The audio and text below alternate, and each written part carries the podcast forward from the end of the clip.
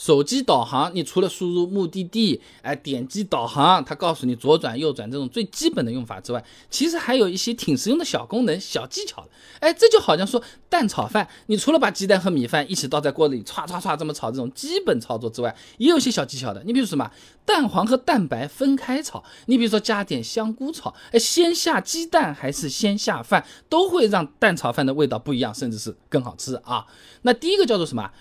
未来行程规划，哎，或者叫做未来出行计计划、未来用时预测啊，不同的 A P P 叫法不一样。这个是导航的各种 A P P 啊，这几年才搞出来的新东西啊。那你用这个功能啊，是可以比较方便的预测未来的某个时间段的。哎，你上班的那个时候，你就可以看到你下班的时候回去啊，路上堵不堵？哎，我是八点四十下班好呢，还是十点二十下班好呢？啊，当然了，准时下班最好啊！哎，反正可以看路况啊。那么高德技术官方呢自己发了篇文章啊，高德 KDD 二零二零论文解读。混合时空图卷积网络更精准的时空预测模型，他这么说啊，这计划中交通流量呢来自海量用户提供的导航数据，并且通过先进的算法呢，可以用此对未来的时间进行一个预算。简单讲就是现在手机导航可以实时和云服务器进行一个通信，大数据算一算，你在中午就能知道晚上交通路况怎么样了啊。那不光是高德，你常用的这种导航 APP，什么百度啊、腾讯都有这种东西的啊，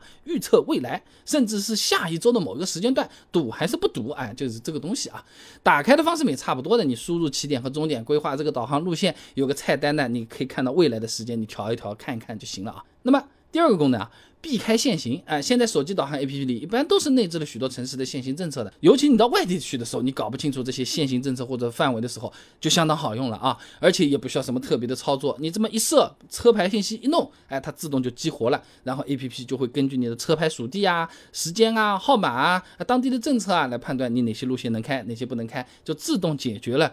哎呀，真冤枉，吃个罚单的这个问题，贴心小功能挺不错啊。那么为了更加的方便大家找到这个功能呢。目前主流的高德、百度、腾讯地图这些啊，都优化过了。你输入目的地，开启导航之后啊，屏幕右侧一般会有一排数字的小按钮的，它有个带个圈的这个线，哎，限制的线就是那个开关，你把它点起来了，就会有这个功能的。那头一次买，你车牌要输一下啊。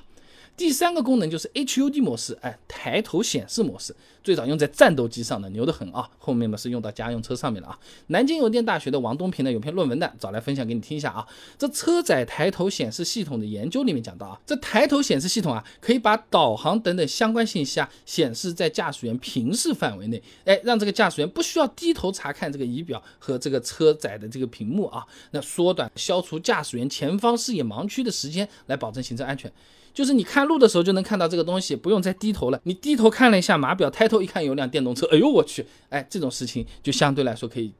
尽量避免一点啊。所以这个功能不光是说看起来很酷炫、高科技、未来感啊，不是这个意思啊，哎。就是在玻璃上面可以显示一个投影，无非它是这个反的，帮你去弄弄好，哎，对安全帮助其实还是呃比较到位的。大多数 A P P 都是有的，你点个屏幕右下角的设置，或者是右下右上你更多，你找找看这个按钮弹出来的菜单里有个 H U D，啪按一下，你放在这个挡风玻璃的下面，你直接在挡风玻璃上面看，哎，就是对的啊。不过呢。手机屏幕就这么点亮，对不对？这个功能你要是在大白天甚至是大太阳底下用的话，不太看得清。而且呢，挡风玻璃也存在一定的厚度，手机投上去的影像有可能会有重影。想要解决重影的话，哎，怎么办？呃，不是换台手机啊，你网上面买个抬头显示贴，你啪把它贴在挡风玻璃上就不会重影了。十几块钱、二十几块钱啊，都是 OK 的。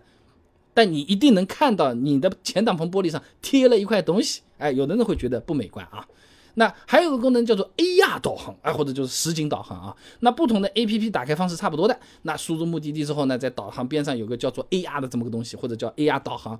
中文嘛，实景导航，对不对？你反正按一下，哎，它把这个导航信息和摄像头拍到的这个实时路面，这个画面会结合起来的啊，方便我们来判断要不要拐弯啊，往哪个方向拐啊。那不过像这种什么百度、腾讯地图啊，只有在步行导航的时候才能开这个功能，你驾车导航的时候不行啊。高德地图呢是可以在驾车导航时候打开的，而且呢可以选择连接行车记录仪，还是使用手机摄像头来获取实时的路面画面。反正有兴趣可以试试，我自己呢觉得没什么用啊。那总的来讲，现在的手机导航 APP 功能越来越多了，竞争激烈，卷得厉害啊！你稍微挖掘一下，确实是会比单纯的输个目的地就告诉我们左转右转，哎，要方便很多，人性化很多啊。